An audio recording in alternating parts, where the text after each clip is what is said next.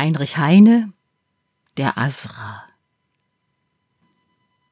Täglich ging die wunderschöne Sultanstochter auf und nieder, um die Abendzeit am Springbrunnen, wo die weißen Wasser plätschern.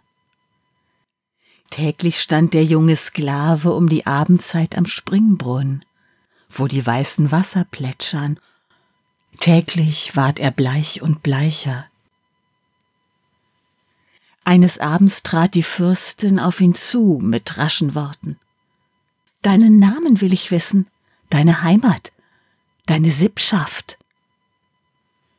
Und der Sklave sprach, ich heiße Mohammed, ich bin aus Jemen, und mein Stamm sind jene Asra, welche sterben, wenn sie lieben.